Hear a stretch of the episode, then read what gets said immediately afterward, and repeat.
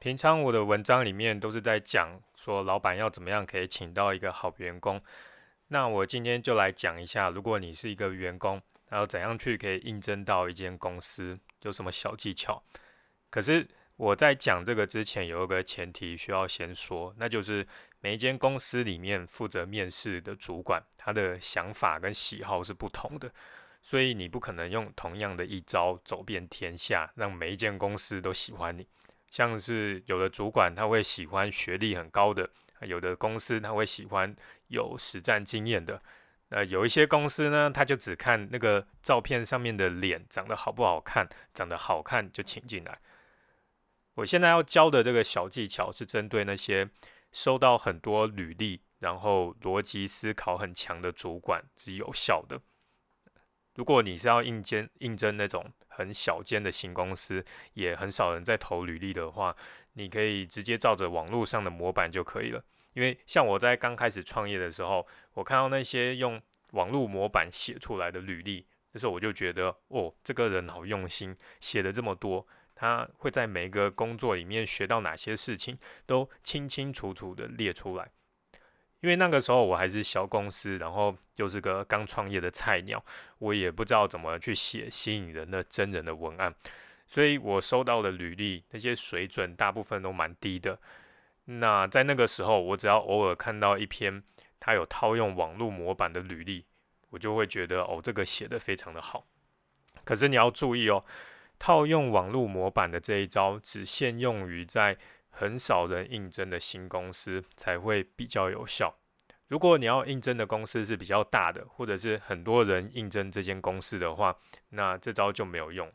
像我刚刚有说到嘛，我公司初期收到的履历大部分很烂。那现在呢？我现在是完全相反，因为现在只要我一真人，那公告一发出来，才几个小时就会收到好几百封的履历，而且素质一个比一个还要高。呃，这个时候如果那些人是用套用网络模板的履历的话，就会看起来非常的普通。像这些套用网络模板的履历，你只要把他的照片啊、姓名，还有那些个人基本资料都遮住，只看自我介绍的话，你根本就会怀疑他们是不是同一个人写的。虽然那些内容写的很多，但是都太像了，毕竟他们是套用模板嘛，啊，长得像也是没有办法。模板履历它最大的特征就是，它会列出以前在每一个工作里面可能学到了。责任啊、守时啊，或者是细心啊，这些特质，那每一个人都写一样的东西，我要挑谁的履历来面试？所以，对于收到那些很多履历的公司，你应该要用的方法是提出证明，才能够吸引到注意力。呃，附上你的作品啊、证书啊，这个是很基本的，这个我就不多讲了。重点就是，你可以先看看公司要求这些应征的人需要具备怎样的能力还是资格，然后你在履历里面就需要特别针对这些要求来用文字证明你可以办得到。譬如说，假设有间公司他在征一个人要处理客诉的问题，那他们就非常强调沟通的能力嘛。如果你的履历上面只是写说，啊，我在叉叉公司。当业务的时候，我学到了怎么和人沟通，并且我和同事相处良好，这样是不够的。你只是讲出了一些事情，并没有提出证明。你应该要讲出来以前发生了哪些事情，你是怎么用沟通技巧处理的。譬如说，假设你以前上班的时候，你遇到愤怒的客户，他打电话来客诉，那你很努力的跟他沟通之后，啊，客人的气消了。然后还一直的回购你们的产品，啊，我讲的这一段只是一个大意而已。你在写的时候就是要写的具体一点，譬如说用了哪些沟通技巧之类的。逻辑思考能力很强的主管，他可以从你文字里面的蛛丝马迹分辨出这个人是嘴炮在讲自己很厉害，还是真的有本事。但是如果是跟品德有关的问题的话，这个不是履历就可以判断的。有些人他很没有道德，可是他的履历看起来很用心，也很优秀。那判断的方式，这个未来再提到。如果你只是很简单的说，哦，我是个很会沟通、抗压性很强的人，那就完全没有用，因为每个人都这样写，那履历又这么多，总不可能每一个人都找来面试嘛。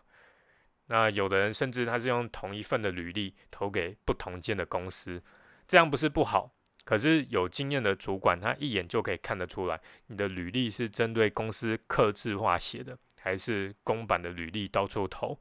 如果这间公司有很多人来应征的话，那主管他当然是选刻字化写的这些应征者嘛。除非你想要去的公司应征的人很少啊，老板又很菜，你的公版履历到处投就没有差，他们可能也看不出来。